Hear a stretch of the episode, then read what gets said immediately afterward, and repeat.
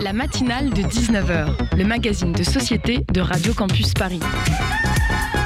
On y parle de sujets sérieux, de sujets moins sérieux, de ce qui se passe en Ile-de-France et de débats pas forcément consensuels.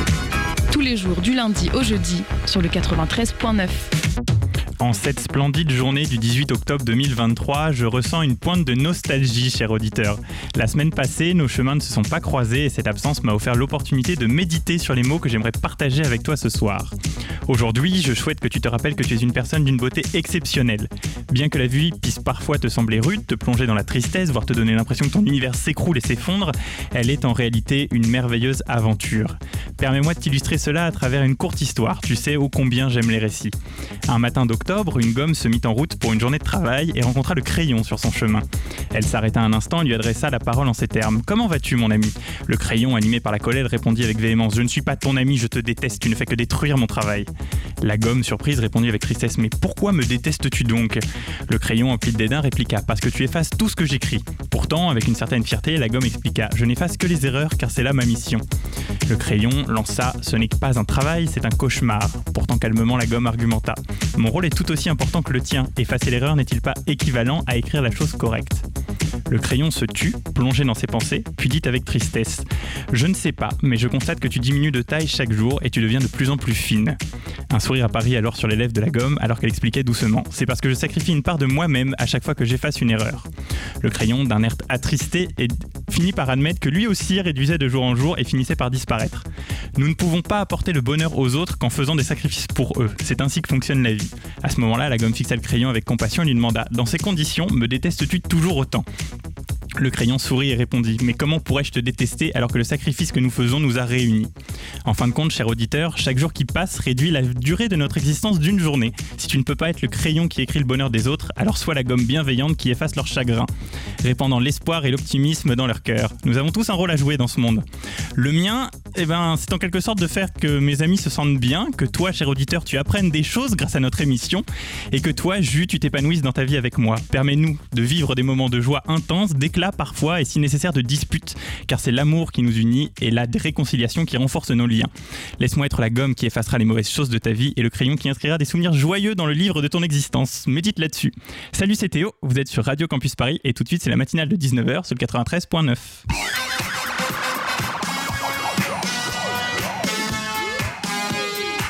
Et ce soir, dans la matinale, nous sommes partis pour une heure d'émission. Nous allons parler d'humour dans la chronique de Rosalie, puis nous recevrons également le groupe Glauque qui sort un nouveau titre. Anna Silou, notre habitué, viendra nous parler du conflit israélo-palestinien. Mais tout de suite, nous allons partir un peu plus loin dans la capitale, puisque nous allons parler de crise du logement avec Anne-Catherine Ledeuf.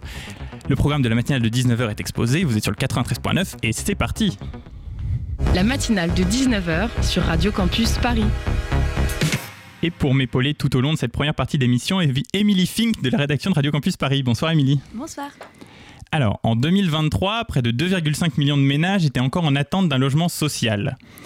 Euh, une liste qui n'en finit pas de s'allonger et près de la moitié sont en première demande. Un congrès a eu lieu au début du mois à Nantes pour essayer d'endiguer le phénomène.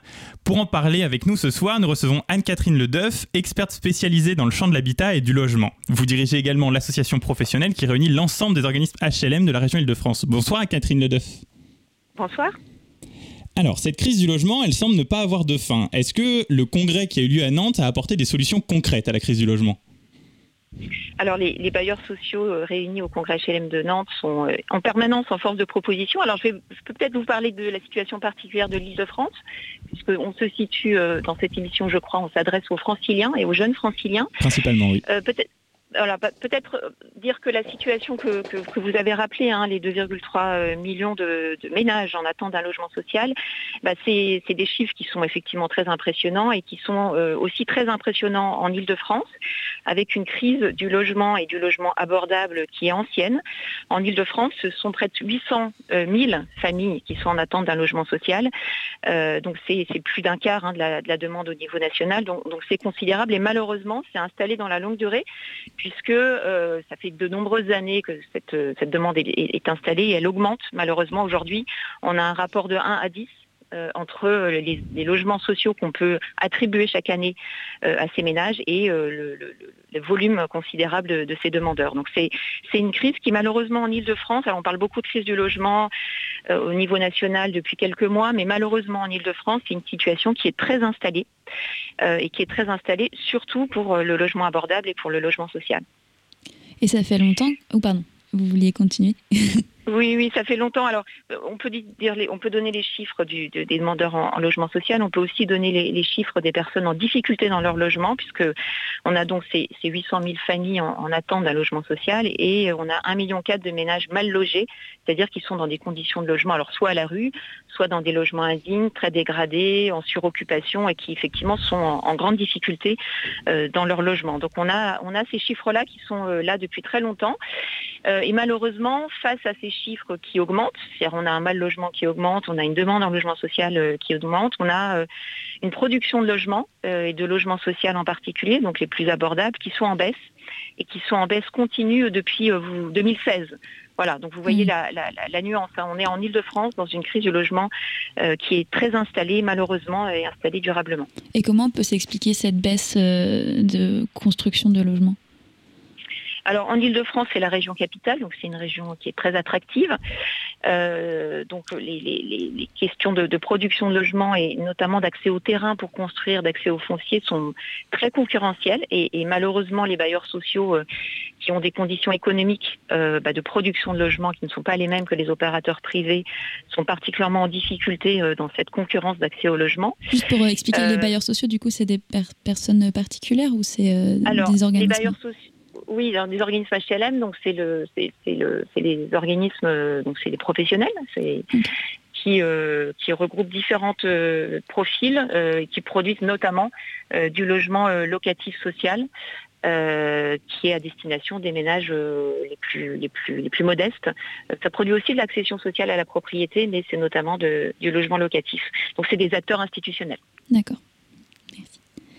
Euh, voilà, donc effectivement, les, bailleurs sociaux en Ile-de-France sont particulièrement en difficulté pour pouvoir euh, accéder euh, à ces terrains qui sont sous forte tension puisque c'est une région qui est très attractive.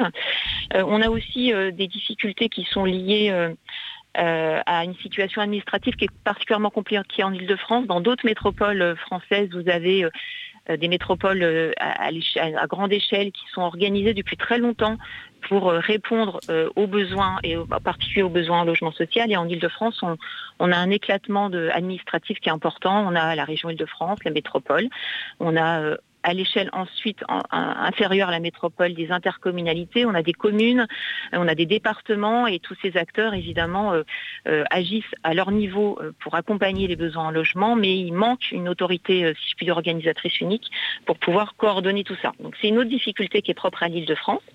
Et puis globalement hein, sur la question de la, durée de la crise du logement le plus abordable et du logement social, les, les bailleurs sociaux que je représente sont dans des situations financières compliquées depuis un certain nombre d'années puisqu'on a euh, limité, réduit euh, les aides publiques et les aides de, l'État notamment euh, qui, leur permettent de construire des logements, de rénover.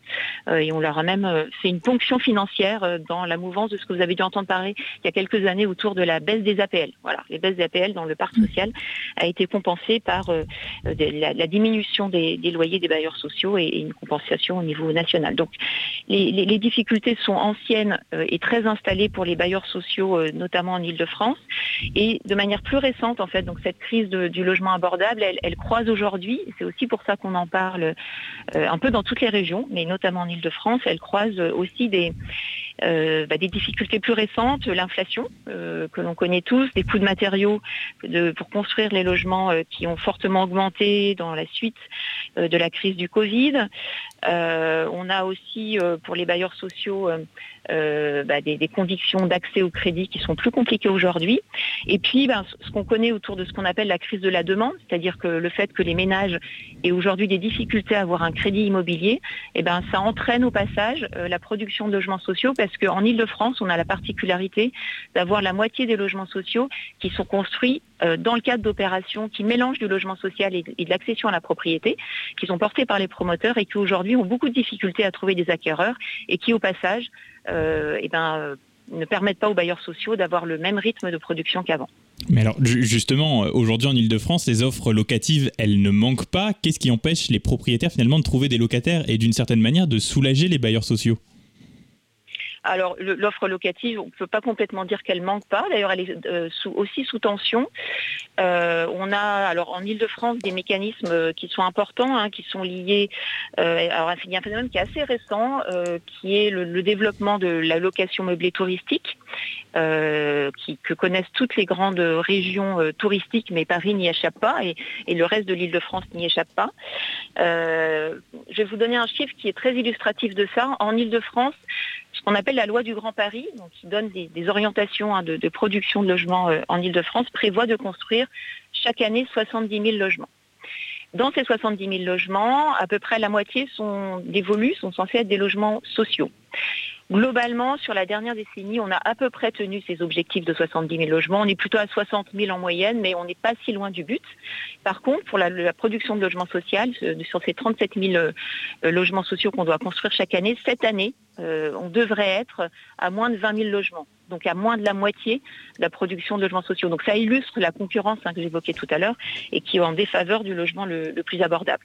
Mais il y a un autre chiffre qui est euh, assez important à, avoir à l'esprit, c'est que sur ces 60 000 logements qu'on construit chaque année, on en a euh, à peu près 15 000 euh, qui disparaissent qui partent euh, soit en résidence secondaire, soit en locatif de meublé touristique, du fameux Airbnb, et qui finalement ne sont pas des logements euh, dans lesquels on loge des personnes en termes de résidence principale, mais qui partent dans une autre utilisation, qui est la question du tourisme. Et ça, c'est un vrai problème de politique publique, puisque finalement, on, on, agit euh, tous euh, à notre niveau. Et dans le parc privé, il y a, une partie des investissements publics qui sont euh, réalisés, des efforts pour permettre aux promoteurs ou aux acteurs privés d'accéder aux fonciers, de construire des logements, qui finalement tout, cette, cet investissement, si je puis dire, part en fumée.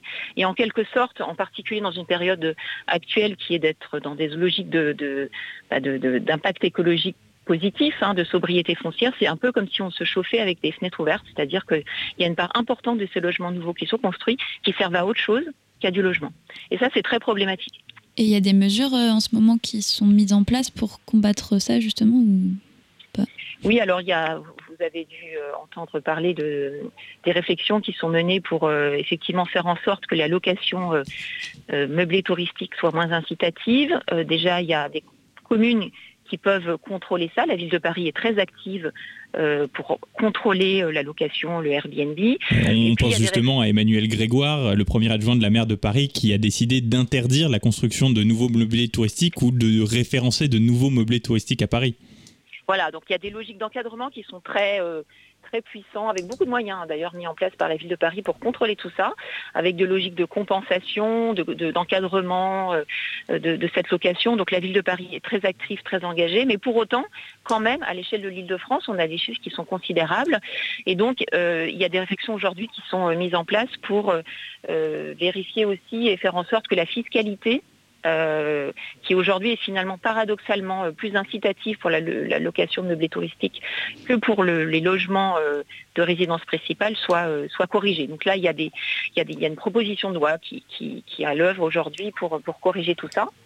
mais évidemment, aujourd'hui, les, chiffres sont là. Donc il y a un vrai enjeu de de politique publique et de priorité publique, c'est-à-dire dans ce contexte-là, euh, nous on milite évidemment pour faire en sorte que dans, cette production de logements, euh, euh, on, serve les besoins les plus essentiels, hein, les ménages qui sont les plus en difficulté, nos fameux 800 000 ménages en demande d'un logement social, et, de corriger l'équilibre entre la production privée et la production de logements locatifs sociaux et de logements en accession sociale à la propriété, à la fois parce que c'est là que les besoins sont les plus importants, les plus cruciaux, et puis aussi parce que c'est une belle garantie aussi pour éviter que ces logements bah, partent dans un autre usage que, la résidence principale, parce que les, bailleurs sociaux, c'est des acteurs institutionnels qui ont pour, euh, pour rôle de contrôler de faire en sorte que ça reste des résidences principales.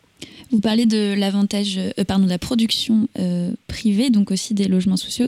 il y avait jusqu'à quelques années l'avantage Pinel qui permettait aux particuliers acquérant des appartements neufs pour euh, pour les louer à des locataires modestes, de bénéficier, bénéficier pardon, d'une réduction d'impôts. Il a été donc supprimé. Et qui est, quel est l'impact de ça sur euh, le logement social? Alors sur le logement social, encore une fois, on est, on est dans une, dans une une satisfaction des besoins en logement qui s'adresse plutôt euh, à des catégories intermédiaires, qui a pour vocation à être un instrument financier hein, pour accompagner les investisseurs. Donc c'est un segment qui est à côté du logement social, ça ne sert pas les mêmes publics. Hein. Les ménages qui rentrent dans un logement locatif social ont, évidemment des, revenus qui sont plus bas que ceux qui rentrent dans un logement locatif en investissement. Donc c'est une offre qui est complémentaire. Euh, qui a des limites aussi, hein, puisque notamment en province, je vous parle de l'île de France, mais en province, on a aussi observé que, ce type de produit, euh, qui est avant tout un produit financier, euh, parfois euh, se développait dans des territoires qui n'avaient pas besoin de, développer leur marché locatif. Et puis, c'est des logements qui, ou de, la sortie du, mécanisme de, défiscalisation, sortaient aussi du marché locatif. Donc, c'est un produit qui, était, qui, méritait d'être corrigé, et ça fait de nombreuses années hein, que, le gouvernement s'interroge sur la, fin de, ce modèle. Donc euh, c'était la décision qui a été prise. Alors il y a des réflexions en cours aujourd'hui euh, complémentaires euh, sur le statut d'investisseur privé, de propriétaire bailleur privé. Donc ça c'est d'autres réflexions. en Ile-de-France, il y a quand même un, produit qui correspond à peu près à la même cible de clientèle, qui est aussi en fort développement et malheureusement là aussi euh, au détriment des logements les plus abordables, mais qui fait partie d'une offre complémentaire, qui est du logement locatif intermédiaire, qui est porté aussi par des acteurs institutionnels et qui vient compléter euh, bah, cette offre euh, locative sociale qui s'adresse aux plus modestes et qui s'adresse aux classes moyennes. Donc ce segment-là en Ile-de-France, il se développe beaucoup. Euh, je vous donne un autre chiffre pour l'illustrer. En, 2016, on, construisait un logement locatif intermédiaire, donc qui s'adresse à ces, à ces catégories socioprofessionnelles moyennes pour neuf logements locatifs sociaux.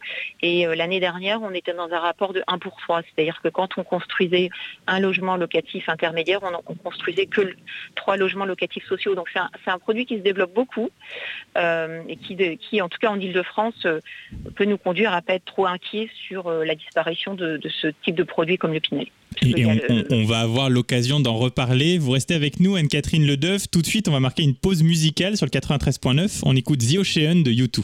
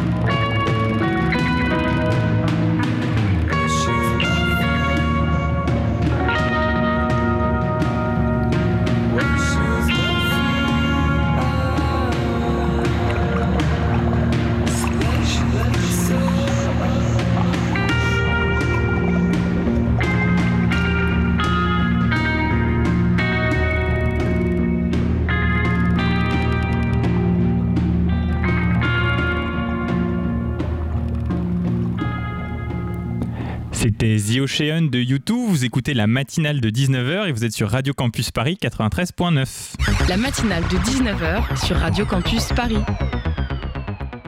Alors, nous en parlions juste avant notre interlude musicale. Nous recevons Anne-Catherine Ledeuf et vous nous expliquiez que le logement locatif intermédiaire, il se développe massivement en Ile-de-France, parfois un peu à l'instar du logement social.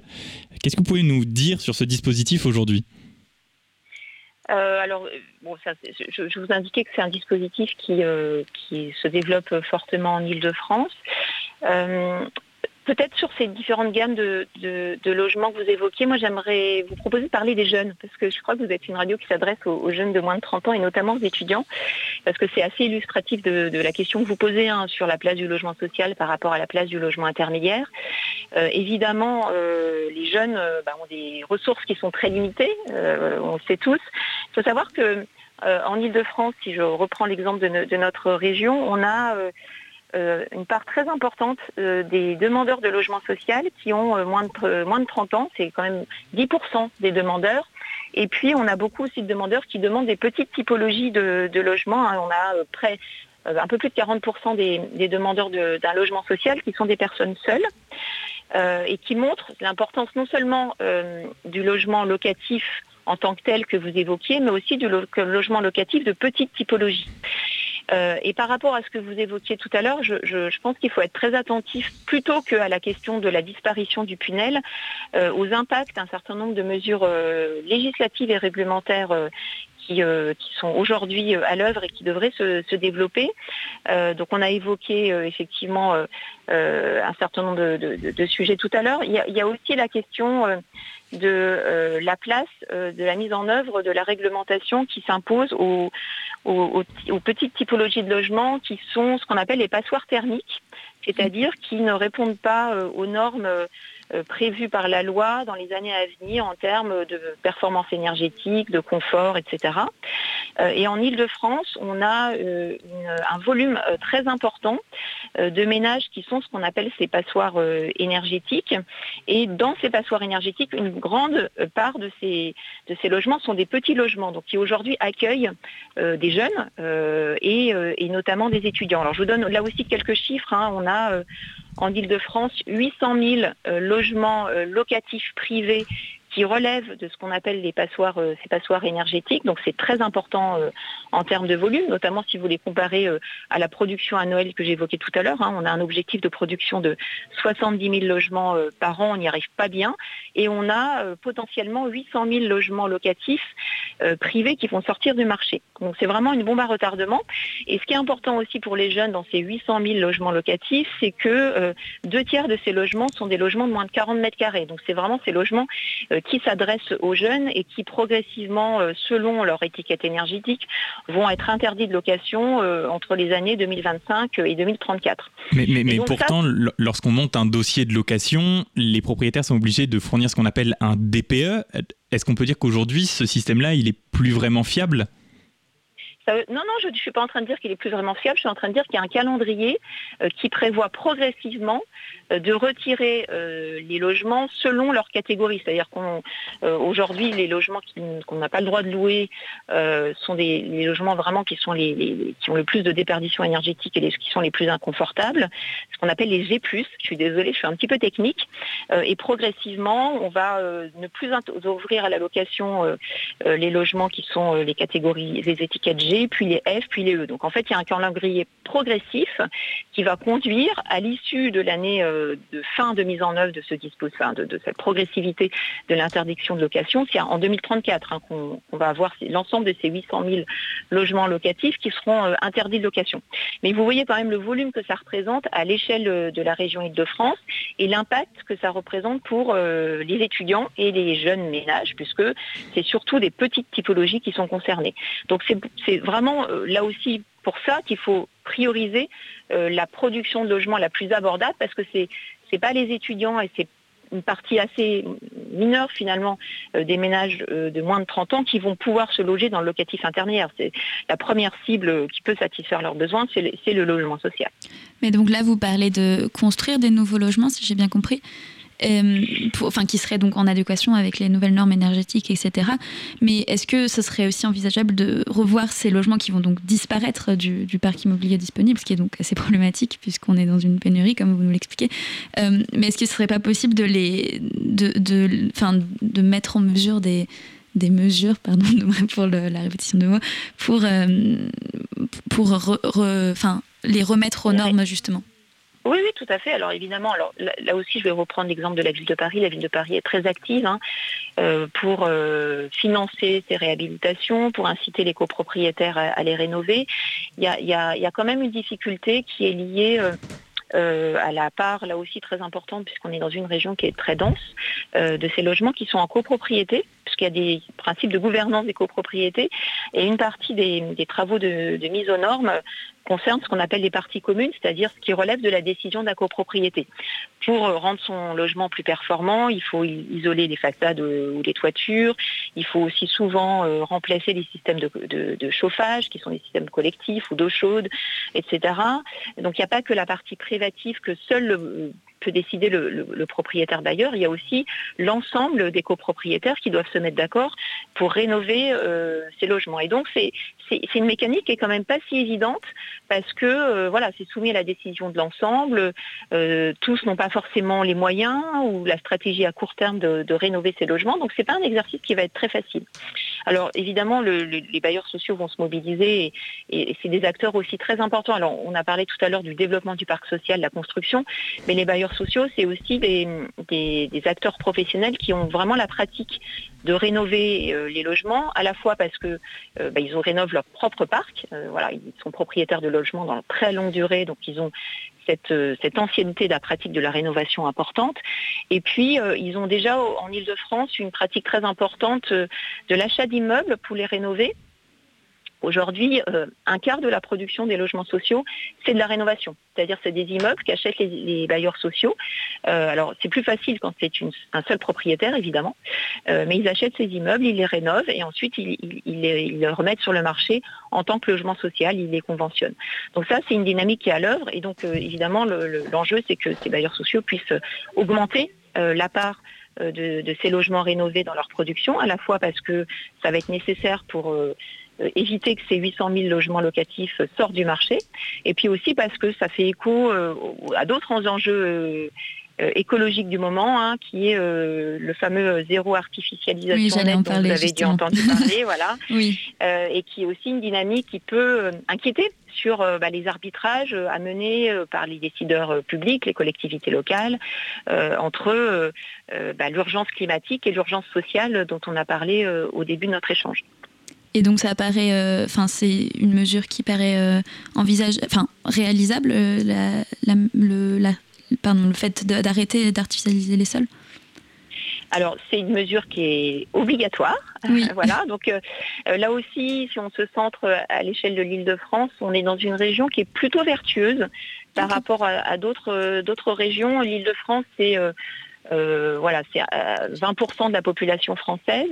Euh, c'est un tiers du produit intérieur brut. Donc c'est une, région qui accueille beaucoup de logements et c'est aussi une région qui accueille beaucoup d'entreprises. Donc c'est ça, a un poids très important dans, le fonctionnement urbain de la France. Donc, mais par contre, c'est une part assez faible de, de ce qu'on appelle les superficies urbanisées. Donc qui, est un peu ce qu'on regarde quand on regarde le zéro artificialisation net. Donc c'est 5% seulement de ces surfaces euh, euh, urbanisées. Donc on est déjà très performant en matière de, densité urbaine et, de préservation des espaces naturels. Oui, ça donne. Euh, pardon, je vous coupe parce qu'il qu'il ne reste plus beaucoup de temps et j'aimerais bien vous poser une dernière question très rapide. mais donc ça donne déjà beaucoup espoir sur ça, sur l'île de France. Et est-ce que vous pensez qu'une dernière mesure pourrait être d'inscrire le droit au logement dans la Constitution ou ça, ça, serait inutile enfin, alors, le droit au logement est déjà inscrit dans la ah, Constitution. Et par ailleurs, euh, vous avez une magnifique loi qui s'appelle la, loi Dallot, la loi du droit au logement, euh, et qui est euh, évidemment une loi dont, l'esprit, la philosophie est, est, très vertueuse et qui voilà, qui, donne à l'État une obligation de résultat euh, pour l'accès au logement. Malheureusement, bah, quand on a une crise du logement euh, telle qu'on la connaît en Ile-de-France, c'est-à-dire un rapport entre les besoins en logement des plus défavorisés, qui sont ceux qui bénéficient du, droit au logement, et une offre de logement la plus abordable insuffisante, malheureusement, il ne suffit pas d'avoir une loi pour permettre de loger ces personnes. Donc euh, maintenant, la question, c'est d'avoir les vrais moyens pour pouvoir les loger, construire, rénover tous ces logements et, et les rendre les plus abordables possibles. Merci Anne-Catherine Ledeuf d'avoir accepté l'invitation de la matinale de 19h et d'être venue nous parler de la crise du logement. Tout de suite, on va marquer une nouvelle pause musicale sur le 93.9. Ça s'appelle Dépassé et c'est de nuit incolore. Au revoir. J'ai besoin de prendre Regard noir dans le vide, je dévisage ce qu'il reste de mon avenir. Mes souvenirs deviennent liquides, je voudrais en quitter le navire. Et finalement j'en perds mon temps. Comment puis-je me perdre tant Le vent se lève, je tenterai d'être un survivant. Au bout de mes lèvres les mots m'attendent. Ils se serrent mais jamais ne tombent. Au fond de moi je suis fait de quatre J'ai le chronomètre dans la tête. Combien de rêves me faudra-t-il pour que les heures s'arrêtent? Je suis dépassé par le temps, je ne pense plus comme avant. J'ai besoin de prendre l'air, je veux rejoindre mais je suis au fond de l'enfer. Je suis dépassé par le temps. J'ai besoin de prendre l'air, je veux rejoindre la lumière. Garder les larmes est une solution. Je deviens l'ennemi de ma raison, je deviens l'ami de mes pulsions. Je me cacherai parmi les ombres, je suis séduit par les fausses. Séduit comme fausse, je me rapproche de mes défauts. Je n'ai plus sommeil, je n'ai plus de réveil. Et pourtant la nuit ne me porte plus conseil. Je n'ai plus sommeil, je n'ai complexe d'exister, mais au moins j'essaye. J'ai le chronomètre dans la tête. Combien de rêves me faudra-t-il pour que les heures s'arrêtent? Je suis dépassé par le temps, je ne pense plus comme avant. J'ai besoin de prendre l'air, je veux rejoindre la lumière. Je me nourris de distance pour sentir mon existence. J'ai besoin de me distraire, mais je suis au fond de l'enfer. Je suis dépassé par le temps. J'ai besoin de prendre l'air, que j'ai mal tourné car je me sens tout décentré. Je ne suis plus pareil, je ne suis plus le même. Je ne connais plus le thème, je poursuis le soleil. Je suis dépassé par le temps, je ne pense plus comme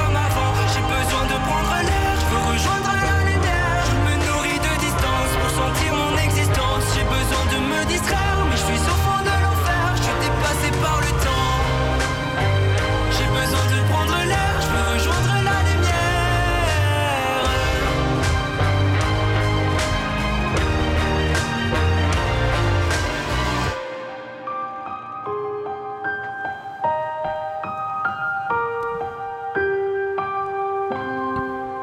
Dépassé de nuit incolore, un peu de mélancolie et vous écoutez la matinale de 19h sur Radio Campus Paris 93.9.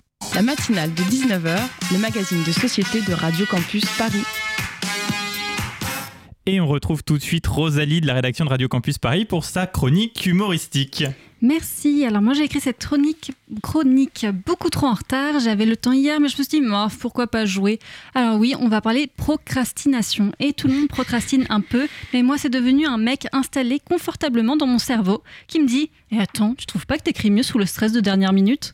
Eh bien écoutez, cher auditeuriste, vous me direz c'est vrai à la fin de cette chronique. En tout cas, je suis saoulée de ma propre procrastination et donc de moi-même. Et il n'y a rien de plus embêtant que d'être embêté par toi-même parce que tu peux pas critiquer cette personne à ta pote en disant Oh, non, mais t'as vu comment euh, je me suis pas respectée la dernière fois sur la chronique? Non, mais c'est chaud. Si, j'étais moi, euh, j'oserais pas revenir, quoi. Sauf que c'est toi, donc tu peux pas te plaindre. Et en tant que bonne française, si je peux pas descendre dans la rue avec une pancarte qui dit Rosalie, t'es finie, bah, moi je fais quoi? Voir une psy, déjà fait. Je me suis auto-soulée à tourner en boucle et surtout à entendre le plus important, c'est que vous avez conscience de vos défauts. C'est un premier pas pour aller mieux. Sauf que ça fait trois ans qu'elle me dit ça, donc à un moment donné, j'en avais marre d'entendre c'est bien, tu as pris conscience. J'avais envie d'action, alors j'ai arrêté de la voir. Pour autant, ça n'a pas changé grand-chose à part dans mon porte-monnaie qui me remercie.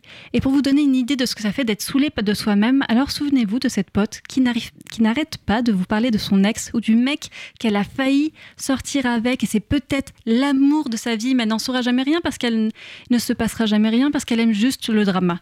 La même chose, sauf que j'en réchappe pas en disant désolé, je peux pas ce soir. Enfin, si moi je me dis ça dans ma tête et quand je me parle quand je me parle mal, je me reprends en disant ah non, Rosalie, tourne pas en rond sur les mêmes idées.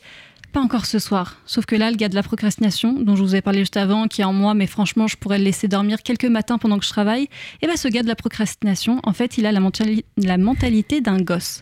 Il pique de ses colères. Je me suis surprise à dire Pas contente, je veux manger Comme un gosse, tout en boudant, toute seule sur mes toilettes, et j'ai encore plus boudé en regardant mon frigo vide parce qu'il ne se remplit pas seul. Alors, note à moi-même, créer un frigo qui se remplit tout seul, ou appeler maman ou papa. En attendant ma future innovation, tu regardes tes placards et tu manges une cuillère de confiture et une autre cuillère de beurre de cacahuète et là tu te convaincs que c'est comme un dessert déstructuré à la Top Chef. Sans Philippe Etchebest qui te sermonne parce que mais c'est dégueu d'utiliser une cuillère sale pour la remettre dans le pot de confiture. Et comme une compétiteuse à Top Chef, je me persuade en me disant non, je laisse le jugement à l'audimat, je préfère laisser les gens me juger, qu'est-ce que ça peut me faire? Voilà encore une phrase que le gars de la procrastination me, procrastination me sort juste avant de taper sa meilleure sieste. Il me laisse donc seul, démuni, là où la seule chose que je fais, je vais me redire la même chose, sauf que là, j'ai plus l'audace de la procrastination. Et là, ça donne je préfère laisser les gens, bah, je préfère les gens me juger quoi, parce que ça peut me faire quoi? Non, non, ils vont. Et là, je me dis non, non, mais ils vont juste rire. Je vais me sentir humiliée à repenser à cette situation ad vitam aeternam sous ma douche. Et là, j'installe une jolie narration bien ficelée à l'inspecteur d'Eric qui te permet d'être bien mal en mettant en scène plein de situations où les gens te jugent. Et j'ai récemment appris que ça s'appelle l'anxiété sociale et j'adore pouvoir mettre des mots sur ce que je ressens, mais en fait, je commence à collectionner les anxiétés. C'est pas une collection utile. Non, là, c'est plus une collection que tu te caches bien au fond de toi-même, comme la médaille de participation du cross du collège. Et dans les deux cas, tu le gardes près de toi, de un, parce que c'est la seule médaille sportif que tu as gagné ta vie. De deux, tu gardes l'anxiété par habitude parce que sinon, qu'est-ce que je vais me faire chier? Si on ne panique pas sur sa vie en pensant, on fait quoi? Je pense que c'est ces gens-là, quand les gens qui n'ont pas d'anxiété, ils ont des passions comme de participer au championnat de planches apéritives qui existent vraiment. Mais bon, moi je préfère procrastiner. Eh bien, espérons que la voix de la procrastination saura tous nous inspirer. Restez avec nous, la matinale de 19h, c'est pas fini sur le 93.9. Le Zoom, dans la matinale de 19h. Et le Zoom de ce soir est présenté par Justine Wunda de la rédaction de Radio Campus Paris. Bonsoir Justine. Bonsoir. Glauque, groupe belge composé de Louis, Adriane, Baptiste et Lucas. Bienvenue dans la matinale de 19h et bonsoir. Bonsoir. Salut. Euh, Glauque donc s'est créé en 2017. Vous venez de sortir votre nouvel album Les gens passent, le temps reste, qui explore les cinq les cinq étapes connues du deuil, donc l'incompréhension, les doutes, la colère, la tristesse et enfin l'acceptation. Pourquoi vous avez choisi ce sujet? Ça s'est dessiné en fait à part, autour de, certains morceaux quand, quand on travaillait sur, euh, sur, sur l'album. Euh, et ça s'est un peu imposé par, euh, par les morceaux qu'on avait déjà, qu'on voulait qui, en tout cas ceux qu'on voulait qui soient vraiment présents sur, sur l'album quand on travaillait sur tout plein de, de, de, maquettes en même temps. Et euh, qu'on avait un petit peu euh, un début, une, euh, une fin pour, pour l'album, donc certaines pierres angulaires avec certains, certains morceaux. Et du coup, assez vite, on, on, a trouvé que ce serait chouette de pouvoir développer le, le, thème dans, différents morceaux vu que ça se retrouvait en fait euh, par la force des choses dans, les maquettes qu'on avait. Ok, et du coup, avec les temps, euh, les, gens passent, le temps reste.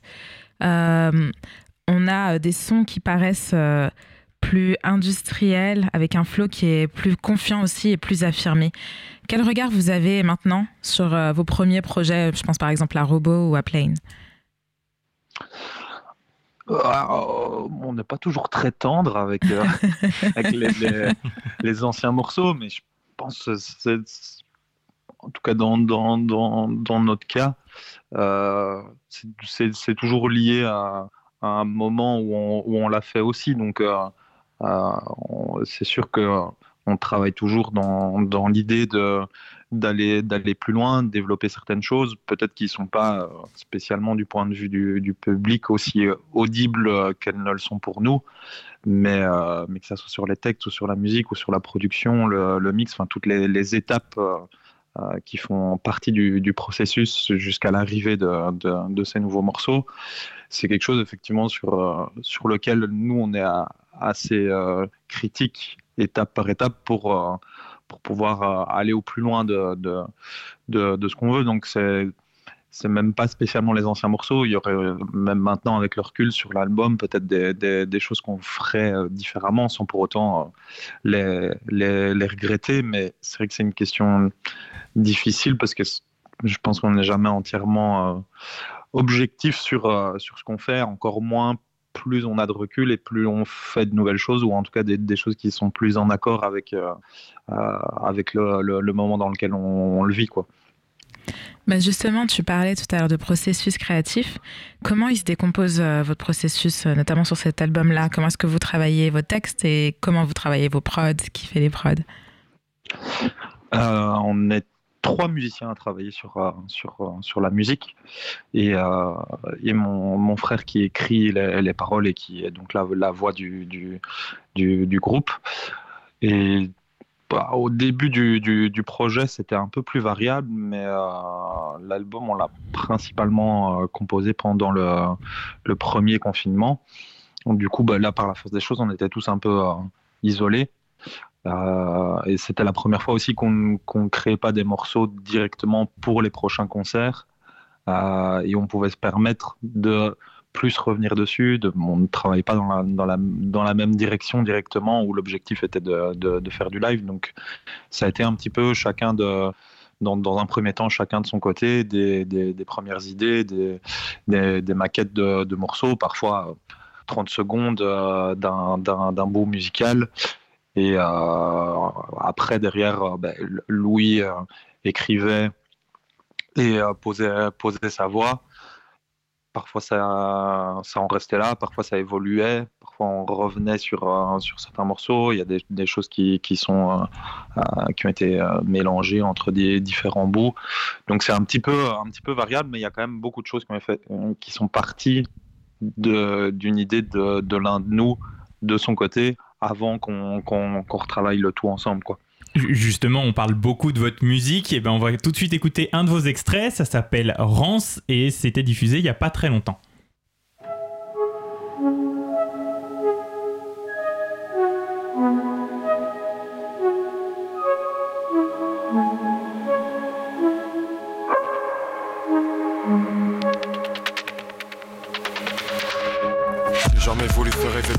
Je suis plus drôle dans la vie, pas de bol, la tête dans ma tête.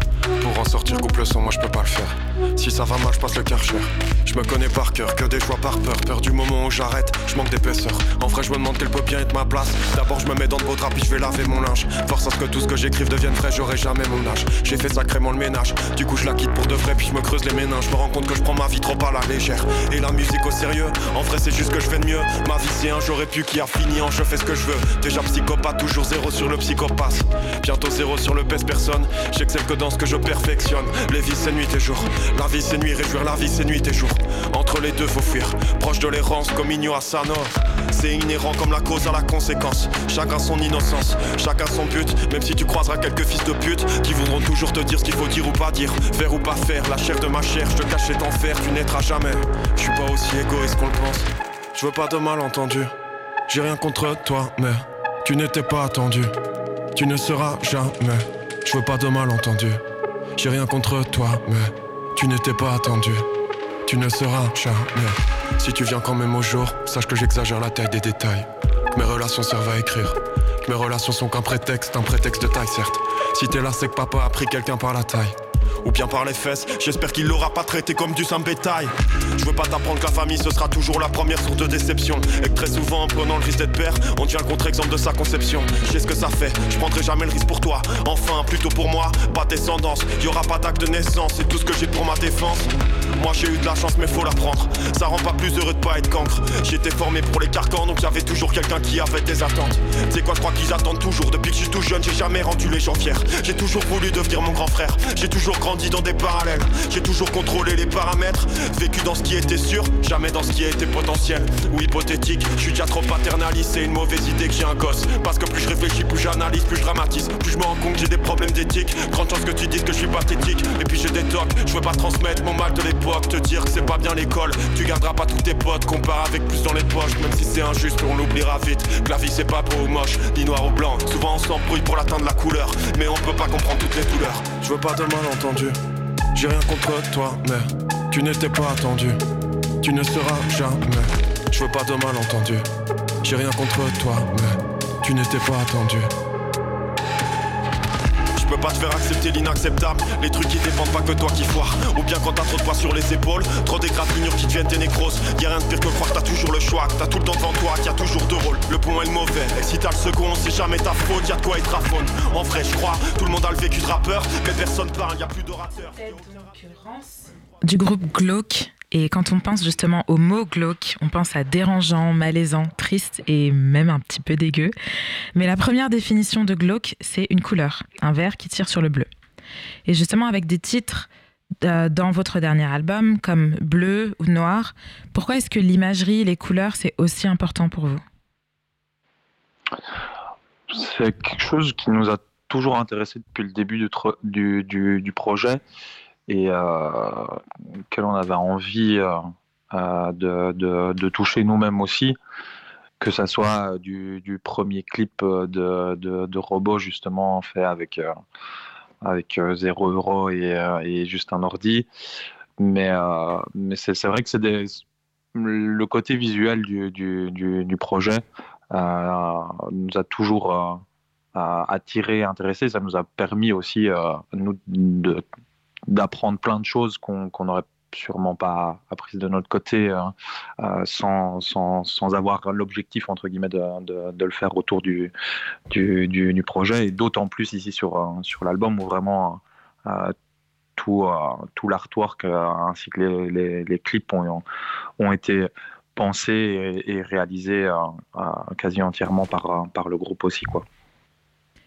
Il y a un côté un peu euh, introspectif justement dans vos musiques et euh, ça m'a poussé à me demander, vous êtes plutôt des bêtes de studio ou des bêtes de scène en fait? Je pense que la réponse serait différente pour chaque membre du groupe et euh, voilà, on, prend, on prend quand même énormément de plaisir sur scène et c'est comme ça vraiment que, que, que le projet a à, à démarrer, euh, c'est compliqué de faire, faire, faire, un choix réel, euh, puisque je pense que ça évolue en fonction des, des, des, des périodes et c'est un travail et, euh, qui, qui, est complètement différent. Donc, euh, ouais, où est-ce que vous vous sentez le plus à l'aise Personnellement, je pourrais pas donner de, de, de réponse. Mais vous n'avez pas une zone de confort plutôt non, entre l'un ou l'autre Les deux? Euh, mais il s'y passe pas la même chose, donc c'est pas. c'est vrai. C'est compliqué de, de, de, de, faire un choix. Je pense qu'il y, y, y, a plus d'expérimentation euh, possible, euh, sûrement en, en, studio, et c'est effectivement beaucoup plus un, introspectif aussi. Donc euh, ça, ça, ça, permet de, euh, de, de, développer des choses qu'on ne fait pas en, en, concert. Et en même temps, euh, en concert, il se passe des choses qui, qui ne peuvent se passer qu'avec euh, avec euh, une audience et avec un, un, échange qui peut y avoir avec des gens qui sont présents et une énergie qui est présente parce que tout le monde est là au même moment pour, pour, pour la même chose, quand tout se passe au mieux en tout cas. Ben justement, on vous retrouve bientôt au Travendo à Paris le 12 décembre. Déjà, félicitations 13 décembre même. Ah, le 13 décembre, ok. On ouais, entend bien 13. le 13 décembre. Euh, il se passe quoi alors quand on va vous voir sur scène? Qui fait quoi? Qui fait quoi On joue euh, principalement des, claviers, Adrienne, euh, moi-même et, Baptiste. Euh, clavier, percussion avec des pads. On essaye, même si c'est énormément de musique électronique, de, jouer un maximum de, ce qu'on peut des morceaux. Et puis on a Louis qui, gigote devant en chantant, quoi. Globalement, ça ressemble à ça. Hein. Ok, bah, si, du coup, euh, merci à vous pour euh, cette interview. Et si vous voulez voir euh, Louis gigoter sur scène avec Adriane, Baptiste et Lucas, ensemble glauque, vous pourrez les retrouver le 13 décembre au Travendo et en tournée dans toute l'Europe. Suivez-les sur Instagram à glauque.band et sur YouTube pour voir surtout le dernier clip, le clip de Rance qu'on a écouté tout à l'heure. À bientôt, glauque. Et puis, bon courage pour la suite. Eh ben merci Justine pour ce zoom. Euh, reste avec nous, cher auditeur, sur la matinale de 19h de Radio Campus Paris, c'est pas terminé. La matinale de 19h. Et je vois Anas Ilou de la rédaction de Radio Campus Paris qui entre. Salut Anas, je te sens un peu tendu aujourd'hui. Ouais, t'as vu les news, hein? Y a rien qui fait sourire. Mais bon, j'ai décidé de pas en parler du conflit Israël-Palestine parce que déjà, je suis pas un expert, et de deux, j'ai peur de pas être neutre sur le sujet. En tant que journaliste professionnel, j'ai décidé de ne pas en parler en espérant, en croisant les doigts, en priant à tous les deux, en priant à Maradona, que tous les médias prennent sur mon exemple et ferment leur gueule. Euh, on fait plus de différence aujourd'hui entre opinion et fait, euh, position personnelle et information. Aujourd'hui, j'ai le droit de pas être drôle, même si mes chroniques normalement sont hum humoristiques. Et de toute façon, le but c'était pas d'être drôle, c'est de se consoler, hein, de mettre un peu de légèreté dans la, lourdeur. Quand par exemple Bassam Youssef disait sarcastiquement "Je salue les forces israéliennes pour alerter les civiliens avant de lancer une bombe sur eux", c'est vrai qu'aucune autre armée n'a osé faire ça. C'est si mignon. Il disait ça avec le sourire euh, à la caméra pour la blague et les larmes aux yeux pour la réalité que représente la blague. Je m'excuse aussi par avance pour le désordre dans cette chronique. J'avoue que je ne savais plus quoi dire dans, entre mes 15 pages de brouillon. Il y a comme une envie de déchirer ces 15 pages et, gueuler de ce qui me reste, euh, voilà, et de casser le micro, mais de toute façon, ne nous entendent que ceux qui veulent nous entendre. Euh, une chronique, c'est personnel, donc j'ai le droit de dire mon avis, je sais, mais je me retiens. Donc retiens-moi, Théo, s'il te plaît. Hein, si je commence à parler, tu m'arrêtes. Euh, si tu vois que je n'y arrive pas, tu me vires du studio, tu me donnes mes cachets, s'il te plaît. on va essayer. Alors de quoi on va parler, Anas, aujourd'hui? Ah, bah, Je sais pas, en parlant d'autre chose. Hein. Vous savez, vous vous souvenez d'une guerre en Ukraine? Non, mais parce qu'on n'en parle plus hein, sur les news. Je pensais qu'elle était finie. En fait, euh, non, c'est juste qu'elle a moins la cote. C'est blanc contre blanc et c'est sûrement un des blancs qui va gagner. Il y a moins de suspense.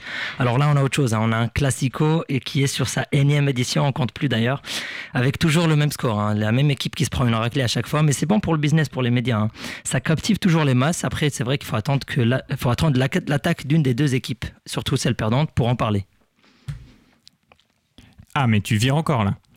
Euh, pardon, oui, euh, enfin revenons à nos Ukraines. C'est dommage, je voulais connaître la suite de cette guerre illégale depuis des mois qu'on nous bourre le crâne de documentaires sur documentaires qui nous prouvent que Poutine c'est le diable parce qu'il oublie parfois d'écrire cordialement à la fin de ses mails.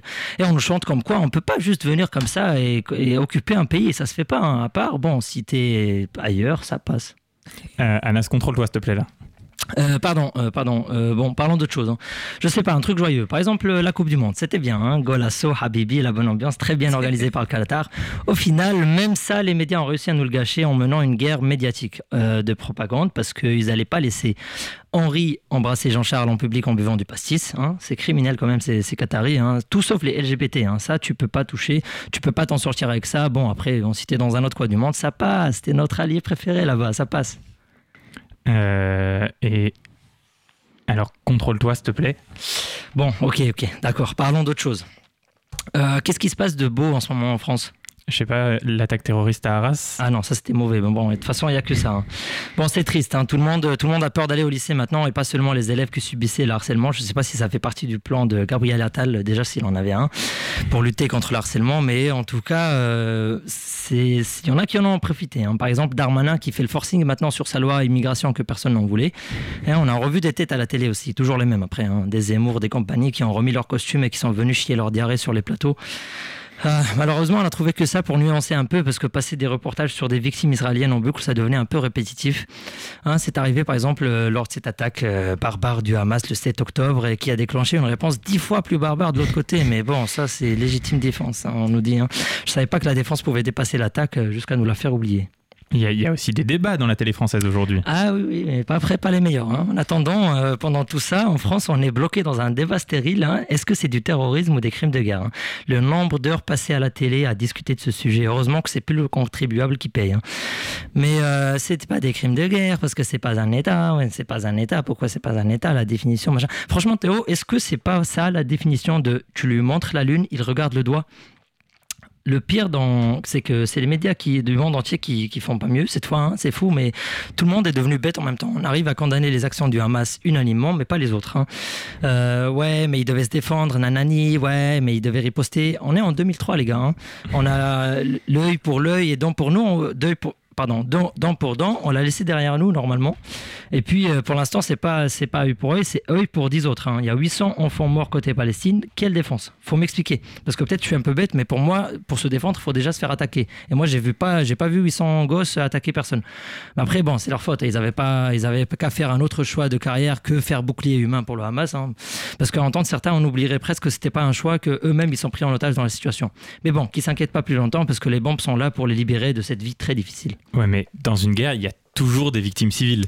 Ah, cette phrase, je peux plus l'entendre. Elle est vraie dans la majorité des guerres, c'est vrai, il y a des civils, mais bon, dans celle-là, il y a que des civils qui meurent, en fait. C'est quand, est-ce que les deux armées vont enfin s'affronter, hein, je me demande. Et oui, en fait, surtout, elle n'est pas une justification valable pour juste bombarder à tout va. Hein. on parle quand même d'un des meilleurs services d'intelligence au monde et qui font des opérations commando, machin, zebi, je sais pas quoi, et ils n'arrivent pas à mieux cibler. Comment ils veulent qu'on soit de leur côté en agissant ainsi? Et puis, ils, font même pas l'effort. L'insolence, et je dis bien l'insolence, c'est qu'après avoir enfreint tellement de lois internationales et avoir commis des crimes de guerre, les officieux ciel de l'armée nous disent la priorité, c'est pas la précision des attaques, c'est la destruction. Ouais, mais ils se sont sentis visés quand même. Comme de l'antisémitisme dans la tâche. Ah, rien à voir, rien à voir, rien à voir. Antisémitisme, rien à voir. Holocauste, rien à voir. Toutes ces excuses, rien à voir. Désolé, mais ça marche pas pour justifier un blocus d'une ville de civils, couper l'eau, l'électricité, les aides, les enfermer dans une prison de 40 km et boum, boum, boum, badabom, jusqu'à ce que, je cite un responsable de chez eux, raser la ville. Euh, si tu peux, si tu peux pas t'en prendre à ceux qui t'ont attaqué, fais rien, c'est tout. Si tu veux rester civilisé. C'est comme si la France allait bombarder le, le village du terroriste d'Arras. Mais non, ils peuvent pas parce que Poutine va venir tirer les oreilles à Macron. Mais la question, c'est qui va tirer les oreilles à Netanyahu? Ouais, Anas, calme-toi par contre, s'il te plaît, et reparle-nous de la France quand même. Ah, en France, c'est la routine. Hein. On est toujours pauvre. L'extrême droite se pousse des ailes. La gauche se casse la gueule cette fois, oui. Hein, Jean-Luc Mélenchon pardon, est devenu le Conor McGregor de la politique. Ceux qui connaissent pas Conor McGregor, c'est un, athlète de MMA. Hein. MMA, il y, a des super matchs ce week-end d'ailleurs. C'est ce sport de combat violent avec beaucoup de sang qui est difficile à regarder, mais qui est aujourd'hui beaucoup, beaucoup plus facile à regarder que les news. Hein, parce que ça regroupe des combattants de pays différents, mais d'une manière très civilisée, où au moins les deux combattants sont consentants de se faire défoncer la gueule. L'arbitre neutre et si tu mets un coup interdit ou par exemple tu bombardes un hôtel, le match s'arrête. Eh bien, espérons en tous les cas que le match s'arrête bientôt de l'autre côté du monde.